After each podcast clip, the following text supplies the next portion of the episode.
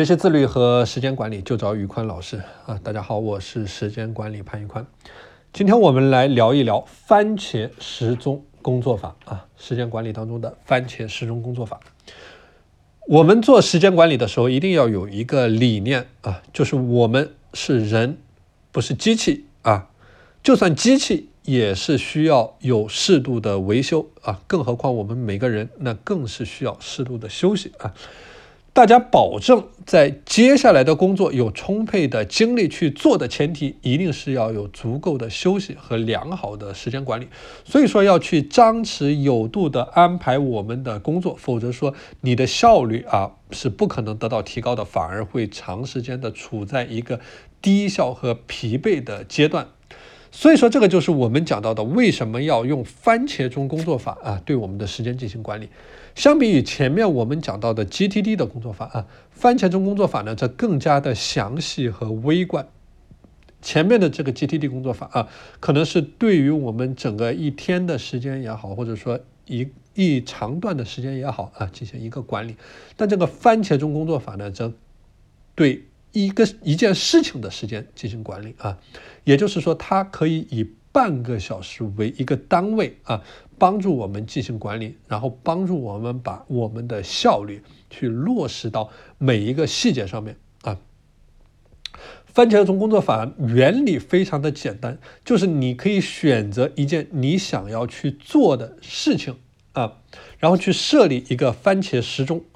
然后一个番茄时钟呢，它是以二十五分钟为一个单位，然后在二十五分钟之内，你应该去专心致志的做你手头上的工作，保持注意力的集中啊，不可以做任何与当前任务无关的工作。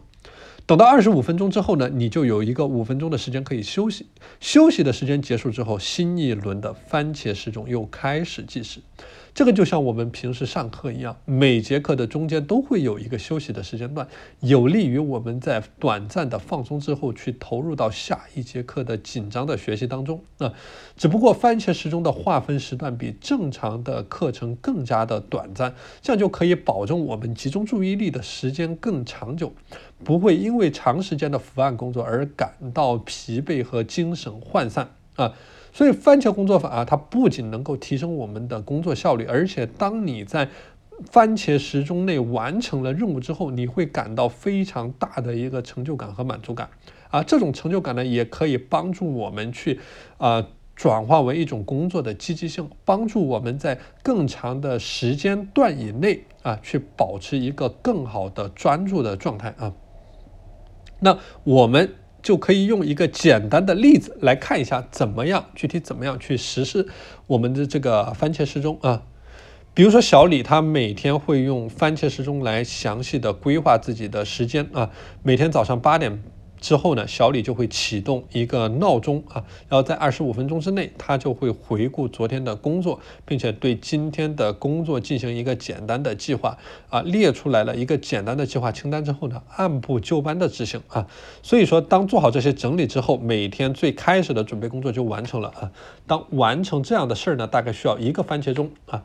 然后充分的休息之后呢，他又会开始第二个番茄时钟啊，比如说做今天要做的一些重要的工作，也就是我们前面讲到的，你清单思维里面列在你清单最顶端或者说重要程度最高的一些事项，因为。早晨也是我们最清醒或者说效率最高的时间段，所以说在这个时间段去挑战一天当中最重要的任务，不仅有利于我们去提升工作的效率，还能够保证啊，我们能够把所有的最重要的工作都给它做完啊，然后这样去坚持工作四个番茄钟以后啊，就到了中午吃饭的时间啊，这个时候呢，我们就可以进行正常的午休啊。或者说进行一个短暂的休息，十五分钟到二十分钟的休息，这样能够保证你在下一轮的番茄钟的工作的过程当中去保持一个高效啊。然后针对于这个小李来说呢，他的四个番茄钟刚好可以进行午休。那在下午两点之后，他又再重新的去开始工作啊。下午的时间可能相对于较长啊，然后在达成了三到四个番茄钟之后呢，小李他就会去选择去好好休息啊，比如说出门走一下，出门听一下音乐等等啊。每天最后的番茄时钟呢，可以用来整理当天的工作，并且对遗留下来的工作进行记录啊，去保证他在第二天都不会忘记，能够够继续去完成。这样安排一天，你会发现他的工作效率非常高啊，同时每一分每一秒都会被利用起来了，也不会感到疲倦啊。好的，所以说这个就是我们讲到的一个番茄钟工作法的呃具体的例子啊。